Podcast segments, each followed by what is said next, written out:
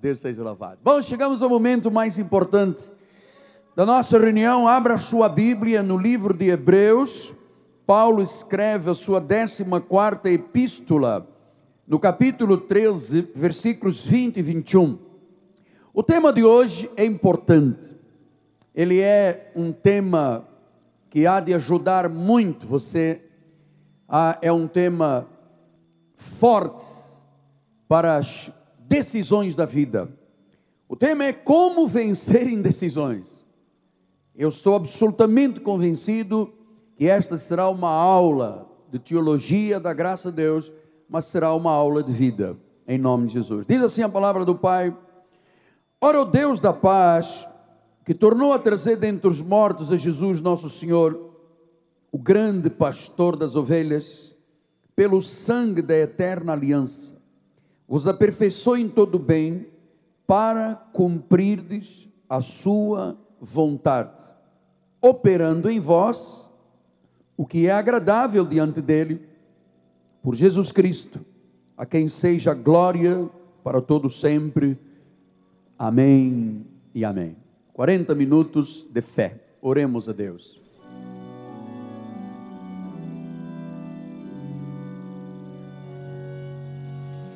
Ó Deus Todo-Poderoso, Deus que é o nosso conselheiro, tu tens conselhos sábios para a igreja esta noite, e tu vais usar os meus lábios, as minhas cordas vocais, para dar vida e expressão de vida à tua palavra. Esta palavra que não volta vazia, esta palavra que tem desígnios, esta palavra que tu mesmo velas para que ela se cumpra, e ela se cumprirá entre nós, em nome de Jesus. E o povo do Senhor diga: Amém, Amém e Amém. Meus filhinhos na fé, santos preciosos, família de Deus, nação santa, aqueles que têm o um nome inscrito no livro da vida e que sabem que ninguém pode apagar meus filhos, selo do meu apostolado. Durante esses dias, nós estamos conhecendo o antídoto, o remédio para os problemas da vida, analisando o Salmo 23 de David com os olhos à luz da graça de Deus. E hoje nós vamos falar de um assunto importante é, pedagógico, porque muitas vezes nós nos deparamos com situações e ficamos indecisos. Você sabe que a vida é baseada em decisões e em escolhas.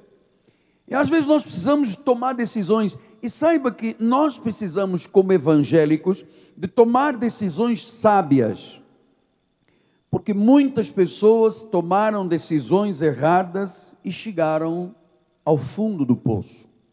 Há pouco uma senhora me procurou aqui no, no ofertório e disse: Apóstolo, eu estou indecisa, eu preciso tomar uma decisão, vim pedir a sua oração. Então nós sabemos que todas as decisões têm consequências, todas. E nós, como seres humanos, às vezes erramos. Tomamos decisões erradas. E eu sei que Deus trouxe alguém esta noite aqui que está sofrendo porque tomou decisões erradas. E hoje colhe o fruto da sua sementeira. Então, muitos perguntam, apóstolo, o que, que eu faço? Eu tenho que tomar uma decisão no trabalho, eu tenho que tomar uma decisão quanto aos meus sentimentos, quanto ao meu casamento, na minha vida financeira, nas minhas relações interpessoais que, que eu faço? Como é que eu faço? Eu estou indeciso. Veja o que, que Tiago 1, 7 e 8 diz. Ele diz assim: Não suponha esse homem que alcançará do Senhor alguma coisa. Homem de ânimo dobre, dobre, inconstante em todos os seus caminhos. Então, Deus, a primeira coisa que quer é que você entenda que nós não podemos ser inconstantes, ter ânimo dobre um dia certo, um dia errado, um dia eu decidi bem, um dia decidi errado. E quando ele diz inconstante, Esta palavra inconstante do original grego quer dizer instável como uma pessoa embriagada. Ou seja, a pessoa embriagada, ela não sabe, vai por aqui, vai por ali e fica inconstante. Deus disse: não, não seja inconstante. Não seja como um homem bêbado, um homem embriagado. Então, muitas pessoas que viveram de forma inconstante, instável, estão agora, nesta noite, dizendo: e agora? O que eu faço da vida? Estão atormentadas. Por isso, Deus usa o altar da igreja para lhe orientar. E nós vamos mergulhar nesse assunto. Estamos fazendo com os olhos da graça, conhecendo o Salmo 23, que você sabe de cor, mas precisa saber o que estão por trás destas letras. Diz assim no Salmo 23, versículo 3: diz assim: Guia-me pelas veredas da justiça por amor do seu nome. Portanto, eu queria desde já lhe dizer que o antídoto, o remédio para as indecisões é Deus guiar você pelas veredas da justiça, porque aí não há erro. Então, Ele é o pastor. Eu já mostrei aqui na primeira aula que Ele, como pastor, provê, protege, corrige e guia. E nós esta noite vamos aprender um pouco sobre este guiar de Deus. Ele disse: guia-me pelas veredas da justiça. Então, a vida é uma jornada, é uma viagem. E nós não podemos, como evangélicos, eu como pastor, você como ovelha, nós não podemos nesta viagem errar. Talvez alguém diga: eu já errei demais, eu não posso mais errar, eu preciso que Deus me dirija, me guia, me guie. Então, o que, que significa veredas da justiça? Guia-me pelas veredas da justiça por amor do seu nome. Veredas da justiça significam caminhos certos. Só Deus, só o Senhor Jesus nos guia pelos caminhos certos. Portanto, Deus não nos leva por atalhos, Deus não nos faz cair em precipícios, em abismos, em fundo de poço. Não. Deus nos leva pelas veredas de justiça por caminhos certos. Agora, ouça uma coisa que eu lhe vou dizer por experiência própria da minha carne. Eu sei que todos nós temos muita dificuldade de saber a vontade e a direção de Deus, porque todos nós achamos que somos um pouco capazes de dirigir a nossa vida. Deixa eu lhe dizer, como dizia a minha avó portuguesa, eu já dei com o burrinho nas águas muitas vezes, porque eu achava que eu estava fazendo certo e me dei mal. Então, Deus não tem prazer de nos ver em lutas, em dificuldades, caídos, no fundo do poço, sangrando, não. Agora, nós temos que aprender como entrar nas veredas da justiça, nos caminhos certos. Porque muitas pessoas às vezes querem saber a vontade de Deus. Ó oh Deus, eu quero saber a tua vontade. E pensam que saber a vontade de Deus é, por exemplo, seguir uma superstição, um feeling Apóstolo, está me dando um feeling. Apóstolo, estou com uma coisa emocional. Estou sentindo um arrepio. Outros querem fórmulas. Você sabe, nós somos muito imediatistas, queremos fórmula. Existem ministérios que oferecem fórmulas. Se você jejuar quatro dias, se você fizer uma vigília de cinco noites, se você fizer uma semana de sacrifícios, Deus te fala e te responde. Então, outras pessoas querem um sinal dos céus, Senhor, se esta é a tua vontade, toca o meu telefone agora quando forem 23 horas e 19 minutos. Sabe, eu descobri que estas situações muitas vezes causam muitas frustrações. Aliás, todas as frustrações da minha vida, todas as decepções, foi quando eu segui o meu feeling. Eu estou aqui com feeling, o negócio vai dar certo, é o meu feeling. Né? Eu estou aqui com uma emoção já senti um arrepio, já já tirei até a minha, eu usei muito tempo uma caixinha de promessas. Eu chegava lá, Deus, fala-me agora nesta caixinha. E às vezes eu me surpreendia com coisas tão perfeitas, mas às vezes eu me surpreendia com coisas que não tinham nada a ver. Então, há pessoas que buscam no horóscopo, evangélicas. Há pessoas que buscam no biscoito chinês. Você já foi ao China Box comer aquela, aquela cebola, 30 quilos de cebola, como é que se chama? Ketsopa. E lá dentro vem um biscoitinho. Lá dentro desse biscoitinho vem um papelito. E há pessoas que comem 10 ketsopas para pegar aquele papel chinesinho, quebrar e diz: Oh, Deus disse 2, 15, 18, 23, ganhei! Amado, ouça, isto tudo é frustração, isto tudo é mentira.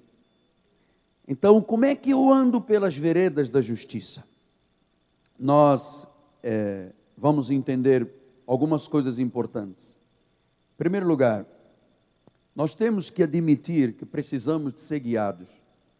Olha, eu sou sempre o mais frágil da igreja. Você sabe, o meu vaso é de barro. Você tem que admitir que precisa de ser guiado. Segundo lugar, pedir a Deus com fé uma direção. Terceiro, esperar ouvir a resposta de Deus.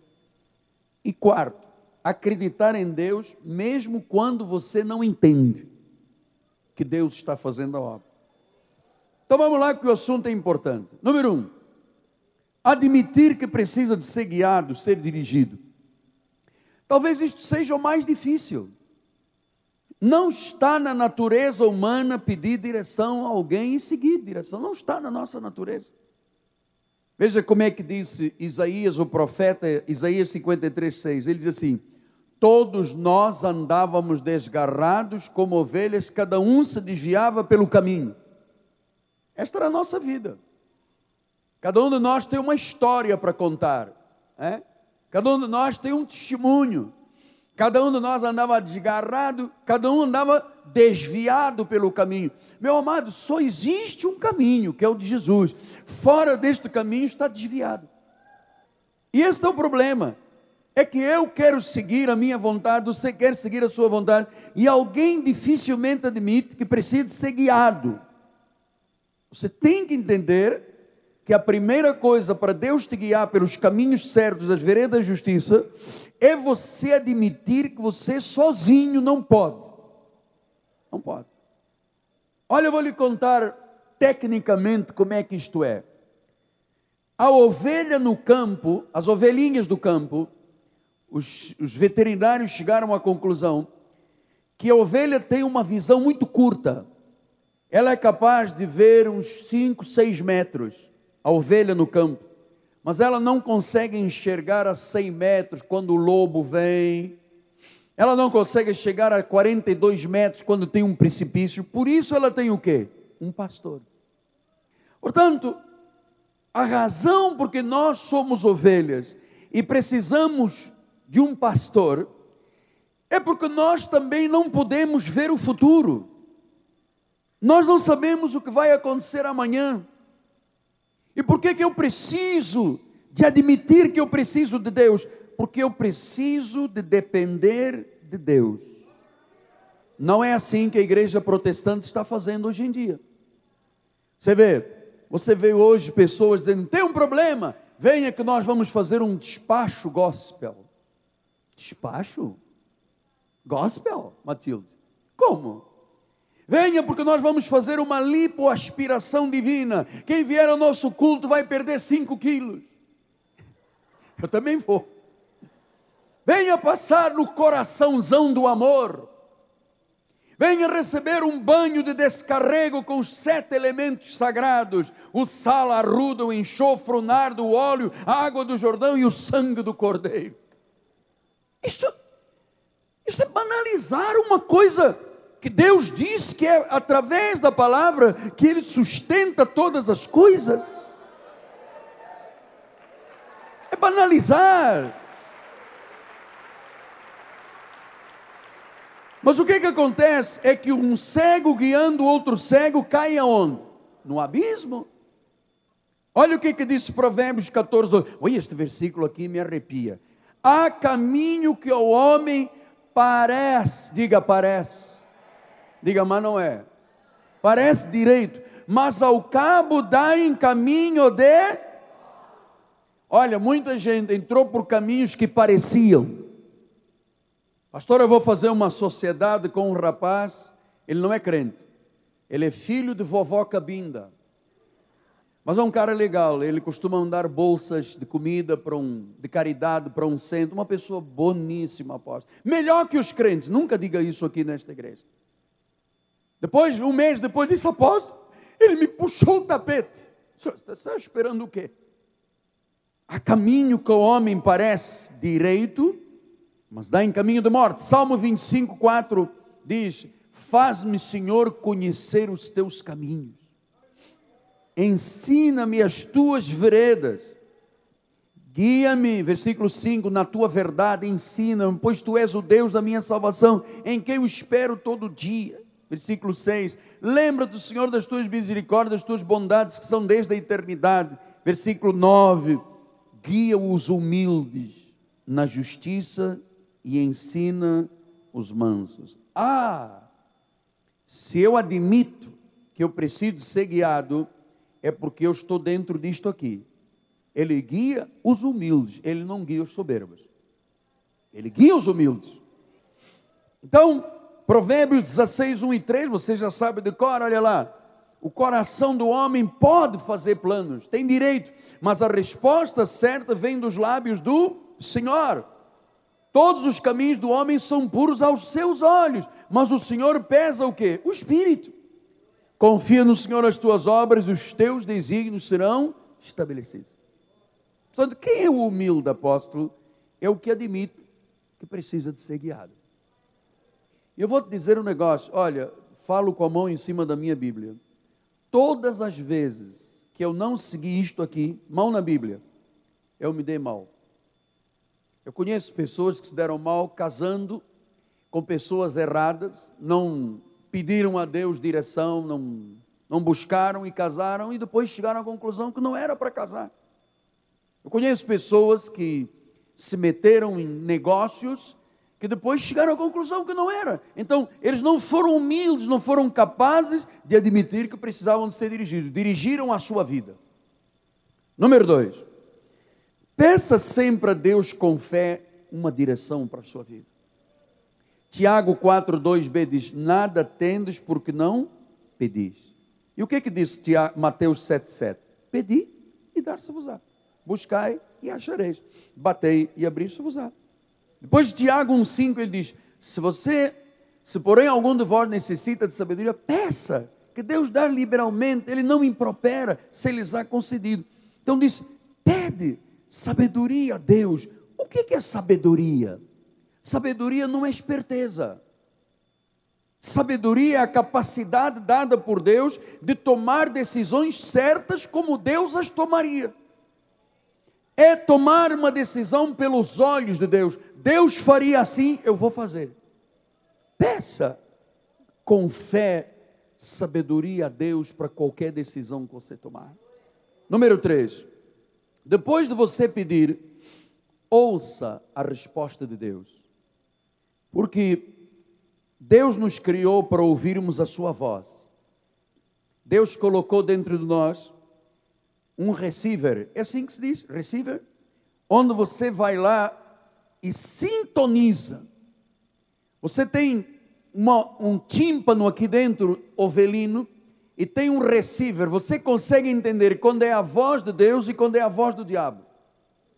Então, se dentro de nós há um receiver que ouve e recebe a voz de Deus, eu preciso saber que, tendo comunhão com Ele, não mudando o canal, porque João 10, 27 diz isso, olha lá, as minhas ovelhas ouvem a minha voz, eu as conheço, elas me seguem.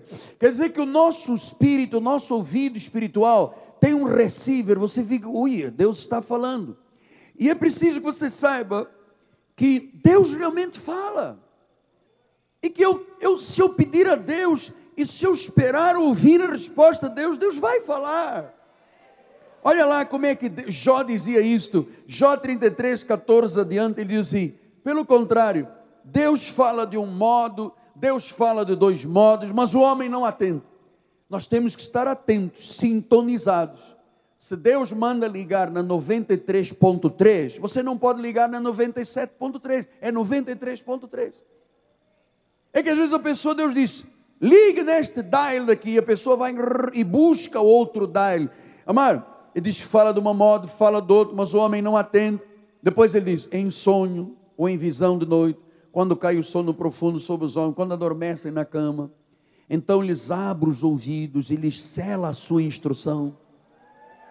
E por que, que Deus faz isto? Para apartar o homem do seu desígnio e livrá-lo da soberba. Versículo 18: Para guardar a sua alma da cova e a sua vida de passar pela espada. Então Deus disse que o ser humano, a tendência do ser humano é dizer: Eu não preciso de Deus. E Deus disse para guardar da soberba e evitar a espada e a alma, hein? guardar a sua alma da cova, Deus fala. Então, nós aprendemos que temos que estar no canal de Deus. Qual é o canal de Deus para falar? Número um, Bíblia. Bíblia. A Bíblia é usada porque ela se chama a palavra de quem? De Deus. Logo, a palavra de Deus está na palavra de Deus. Até aqui dentro que as coisas começam a gerenciar a nossa vida. Através do profeta, através do pregador, através de circunstâncias, situações, de dores, Deus fala através da Bíblia. Agora, Deus fala através da Bíblia quando se conhece a Bíblia. Porque senão você começa a negociar com Deus. As igrejas ensinam a negociar com Deus. Nós aqui não. Nós ensinamos a depender de Deus. As igrejas normalmente dizem: faz assim, Senhor, eu vou dar o meu dízimo se você primeiro me der. Eu vou fazer se você. Não. Não barganhe. Não diga se tu fizeres, eu faço. Encontre a vontade de Deus na palavra. Leia sistematicamente e entenda o que Deus fala numa mensagem. Você sabe, é, muita gente nos procura no final do culto e quem prega aqui é testemunho disso. Onde a pessoa chega e diz assim: Você falou exatamente coisas da minha vida e que eu precisava de ouvir. Portanto, poucos são os ministérios que se agarram aferradamente à palavra se aferram à palavra. Poucos são. Veja na televisão quem é que usa a Bíblia. Nem o Papa usa a Bíblia. Portanto, não é só andar com a Bíblia debaixo da axila. É saber, é conhecer os pactos, o que é a graça, o que é a lei, como é que Deus fala, como é que Deus falou. Porque às vezes, amados, eu vou lhe dizer uma coisa: tire do seu coração a ideia da caixinha de promessas. Porque não é assim que Deus fala. Eu já usei muito caixinha, eu trazia até no carro. Eu entrava no shopping, vamos ver se tem estacionamento, tira a caixinha de promessas. Eu ia comprar um terno, tira a caixinha de promessas. Isso se tornou uma superstição. Olha, e, e você sabe, um irmão uma vez me contou que ele tirou a caixinha de promessas. Ele disse: Senhor, diz-me o que, que eu tenho que fazer, e, e Senhor, o que tu disser na tua palavra eu vou fazer. E ele tirou Mateus 27, 5. Então Judas, atirando o santuário, retirou-se e foi se enforcar. Deus disse: Mas será que eu, será que Deus quer que eu vá me enforcar? Eu não acredito que Deus falou: Senhor, eu vou tirar uma segunda promessa para ver se tu queres o que, que eu devo fazer. E ele tirou Lucas 6,46. Por que me chamais Senhor, Senhor, se não fazeis o que vos mando? O Senhor quer que eu me enforque. É, saiu na caixinha. Eu não acredito, vou tirar uma terceira promessa. E ele tirou Isaías, disse-me o Senhor: toma ardosa, grande escreve, rápido despojo, rápido, enforca-te rápido. Foi uma caixinha de promessa. Deus disse: enforcas, eu vou me enforcar. Depois ele disse: faz o que eu te mando. Depois disse: rápido. É uma sorte. Então, como é que Deus fala direto ao coração? Através da mensagem. Por isso, eu instilei no coração dos meus filhos, da minha esposa, que nós temos que ter muito cuidado com quem sobe a um altar. Porque ele não está mexendo com carne de açougue. está mexendo com vidas para a eternidade. E nós não podemos permitir qualquer pessoa dando palavra em nosso nome, porque a mensagem é a fonte primeira de Deus falar. 1 João 4,6 diz: Nós somos de Deus, aquele que conhece a Deus nos ouve, aquele que não é da parte de Deus não nos ouve. Nisto reconhecemos o Espírito da verdade e o Espírito do erro. Então, eu não tenho dúvidas que Deus fala por meu intermédio. Eu vou lhe explicar por quê. Deus fala por meu intermédio, porque eu sempre digo assim: Senhor, o que tu queres que as tuas ovelhas ouçam? E eu vou lhe dizer, quando terminarem, se nós tivéssemos tempo, formaria uma fila aqui de pessoas dizendo, Deus falou ao meu coração. Porque em 2 de Crônicas, você conhece, credo no Senhor estareis seguros, credo nos profetas, serás próspero. Então, se você está sintonizado, antenado, se você conhece a palavra, Deus fala e o altar é a forma segura de ele te falar. Volto a dizer, quando eu preparo uma mensagem, Deus sabe quem vai ouvi-la e o que precisa de ouvir. E ele me usa há 35 anos. Hoje o bispo Mussalam me deu um testemunho interessante. Ele estava dizendo, apóstolo, até aquele, aqueles, aquele, como se chama Endover, né, que vai, é, aquele, como é que chama ele? O Challenger. O Challenger, quando sobe para uma viagem intraorbital, o que que ele faz? Ele leva nas costas o quê? Um foguete. O foguete vai, uh, leva o Challenger até lá em cima. Quando ele sai na estratosfera, o Challenger vai para um lado e o, o foguete vai para o outro. E você sabe, cada um de vocês é um Challenger e eu sou o foguete da tua vida. Sou eu que te empurro lá para cima e depois eu digo, vai, caminha.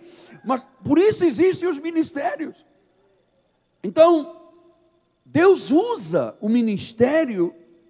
E talvez você diga, mas apóstolo, o senhor tem a presunção de dizer que o senhor tem a verdade nesta igreja? Não é presunção, é verdade. Se eu fosse um presunçoso, eu não poderia ser seu pastor.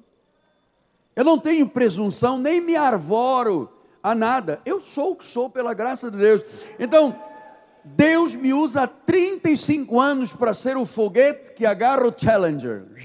Olha, eu tenho jogado muita gente para grandes negócios, grandes casamentos, grandes decisões, grandes impérios comerciais nasceram aqui dentro desta igreja.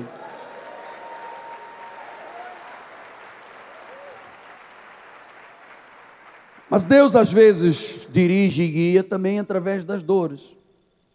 Provérbios 20, 30 diz isso: os vergões das feridas purificam do mal, e os açoites, diz Provérbios 20, 30, no íntimo do corpo. Muitas das decisões que eu tomei ah, e que acabaram em feridas eh, e dores, na realidade purificaram a minha vida. Salmo 119 diz assim: Foi-me bom ter passado pela aflição para que aprendesse os teus decretos. Deus fala o tempo todo. É preciso estar sintonizado. É preciso estar com o radar ligado. Se você não está sintonizado com a voz de Deus, você vai ter seus sonhos quebrados, seu coração destruído, sua vida com problemas, seu lar e sua família com problemas. Nós vivemos numa sociedade quebrada, com valores morais quebrados. Nós não podemos seguir a voz da sociedade. Foi por isso que o salmista disse: Senhor, Ele me guia pelas veredas da justiça. O caminho da justiça é o caminho da recuperação da vida, da mudança de sorte da restituição dos anos que foram consumidos pelo gafanhoto. Quantas vidas acabam em alcoolismo, em droga, em feitiçaria, em ocultismo, em abuso sexual, problemas, brigas, problemas financeiros, porque muita gente nega o seu comportamento destrutivo. Estou vivendo porque eu vivo, sem um sólido fundamento, sem uma voz credível Lembra, pastor Edson, eu sempre disse isso lá em Portugal, eu cheguei a Portugal para ser uma voz de credibilidade e confiabilidade, porque o povo português já não tinha mais ninguém em quem acreditar.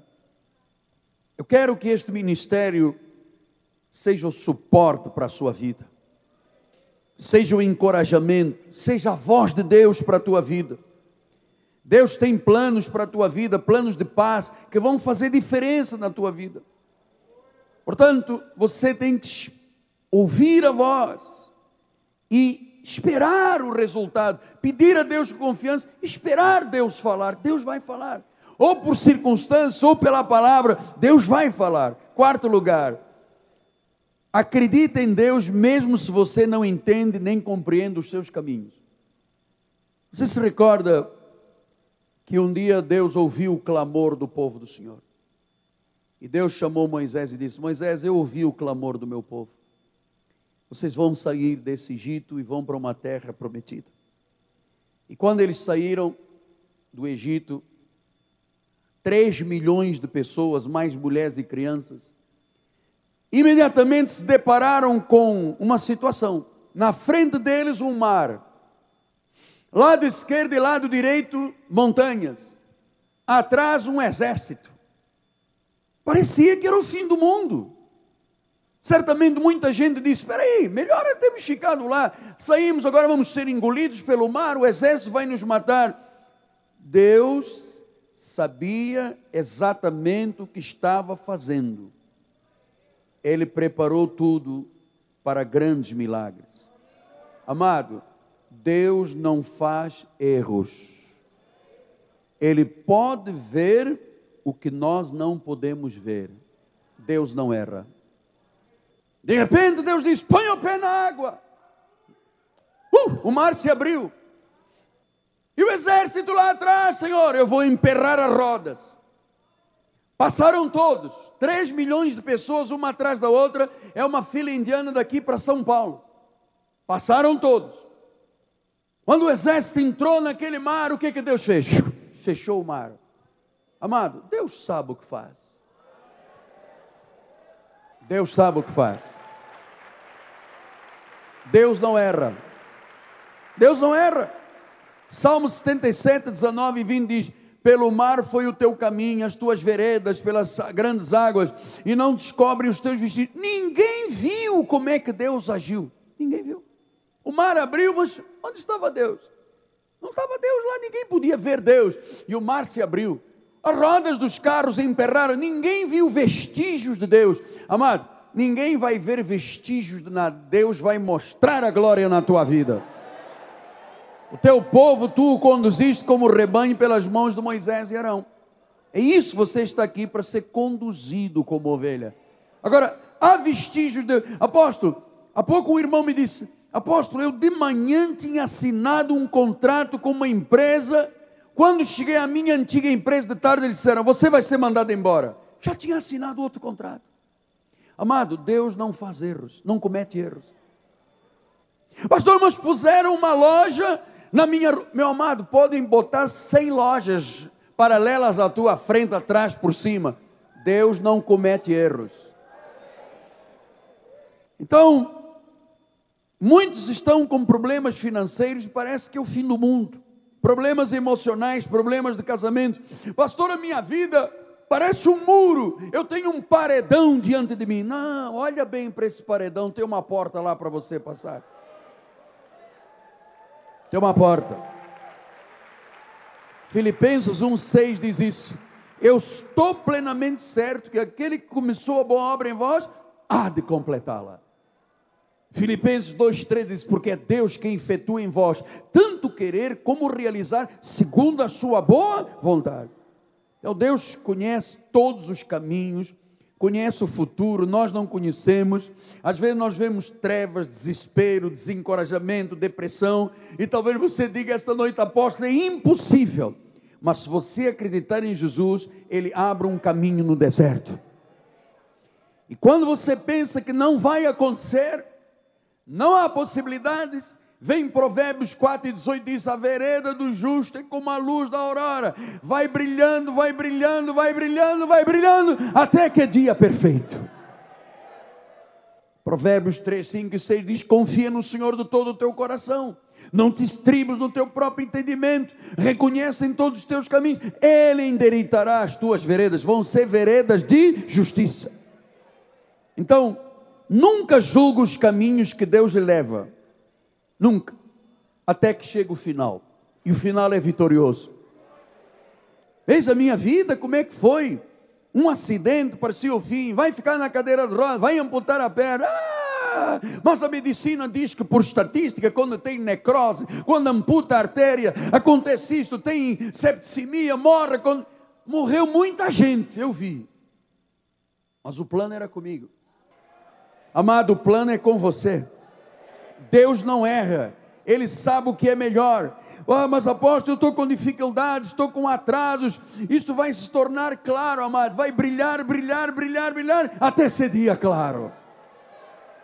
Salmo 37, 23 diz: O Senhor firma os passos do homem bom e no seu caminho se compraz.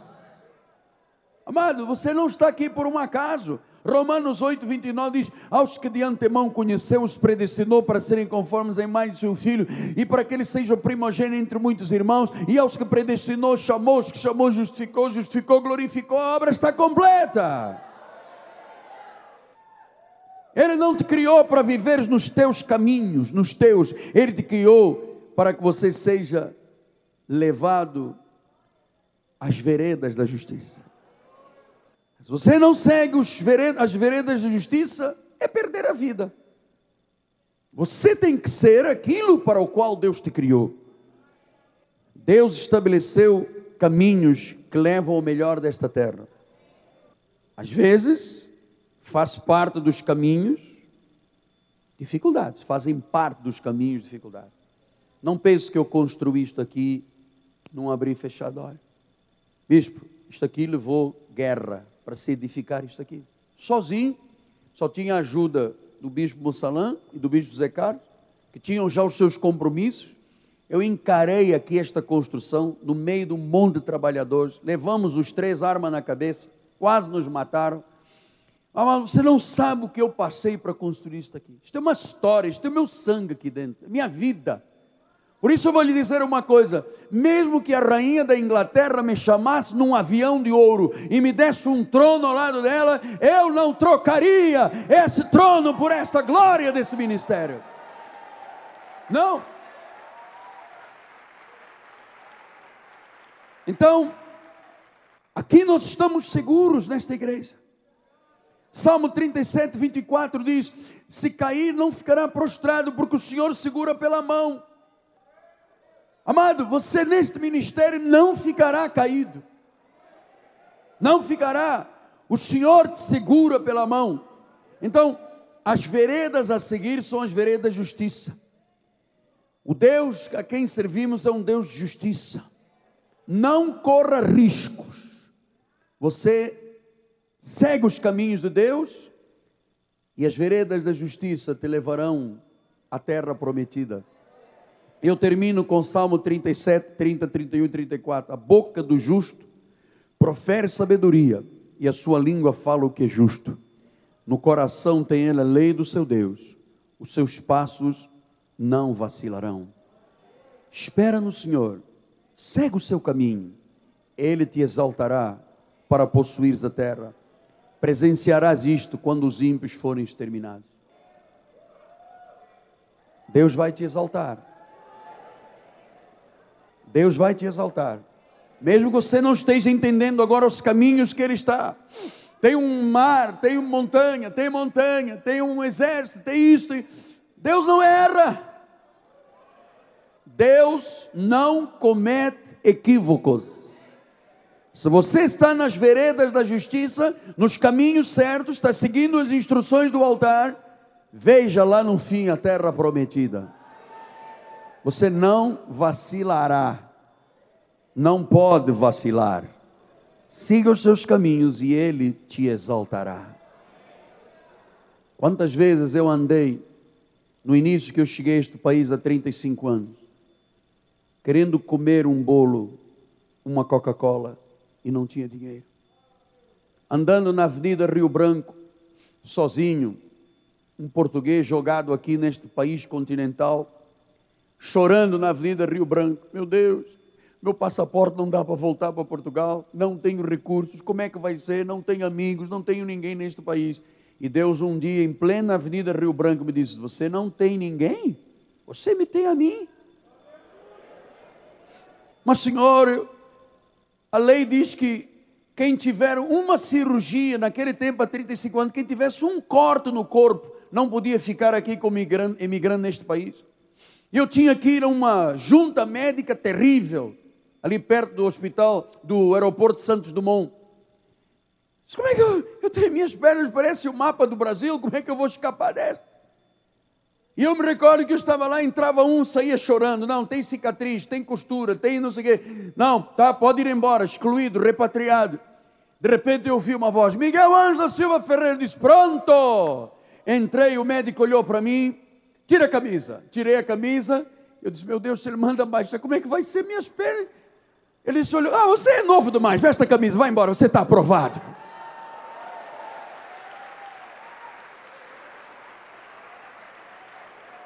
Eu não tinha documentos, eu precisava de registrar-me no Brasil. Disse, meu Deus, eu não conheço ninguém, eu não tenho um amigo. Deus disse, mas tem-me a mim. Entrei num prédio daquela época, não sei se era Polícia Federal, se era um órgão qualquer do governo que recebia os imigrantes. E eu cheguei lá, eu disse: Eu preciso me registrar, eu quero um documento, eu não tenho ninguém, eu estou sozinho neste país, eu tenho que trabalhar. E o moço falou: Não pode, isto é um processo, isso demora não sei quanto tempo, isso vai para Brasília, isto, isto, isto, aquilo. Eu disse: Mas deixe-me preencher o papel, moço. E eu preenchi Miguel Ângelo da Silva Ferreira. E o rapaz perguntou assim: Você é família do chefe deste departamento? Porque o chefe se chama não sei que Ferreira. Eu falei: Olha, eu não sei, meu pai andou pelo Brasil, não conheço bem. Não conheço as viagens do papai, né? E ele disse: Um momento. Passado um pouco, chegou um senhor e disse: Entra aí. Você veio de onde? Ah, eu sou de Angola, vim de Portugal. Você quer ficar aqui no Brasil? Quero sim. Você tem algum deputado, alguém importante que lhe avalize? Eu disse: Não, eu só tenho uma pessoa importante. Quem é? O Senhor Jesus. Ele disse: É por isso que eu gosto dos Ferreiras. Autorizada a permanência, pode trabalhar, documentos aprovados. Deus não erra. Mesmo quando você tem um mar vermelho pela frente, um exército feroz atrás e duas montanhas à direita, Deus não pode falhar. Amado, se Deus falhasse, o sol batia na terra, na lua, isso se descompunha tudo. Deus não falha.